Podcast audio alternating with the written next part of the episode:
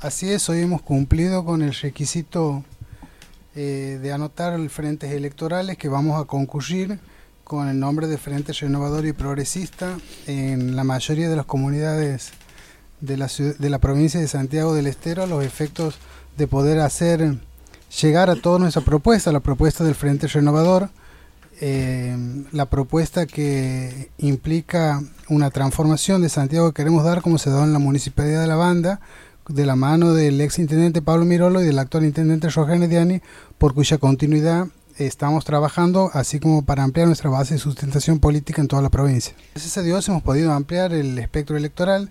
Nosotros hemos conseguido concejales en varias comunas del interior en la elección 2018 que usted hace referencia.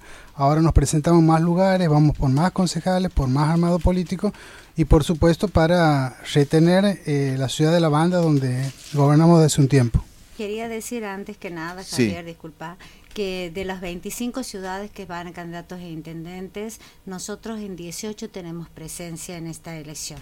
Hemos presentado... Muchas más que la anterior, entonces. Totalmente con candidatos e intendentes y concejales en distintos lugares y también en otros eh, hemos hecho, eh, digamos, este, una especie de adhesión eh, o en su defecto también este, como frente dentro de los partidos, ya sea oficialistas de locales, oficialistas en cada ciudad, o en su defecto también este, puede ser que hayamos hecho como una especie de adhesión, ¿no? que vendría a ser para llevar este, la boleta distinta.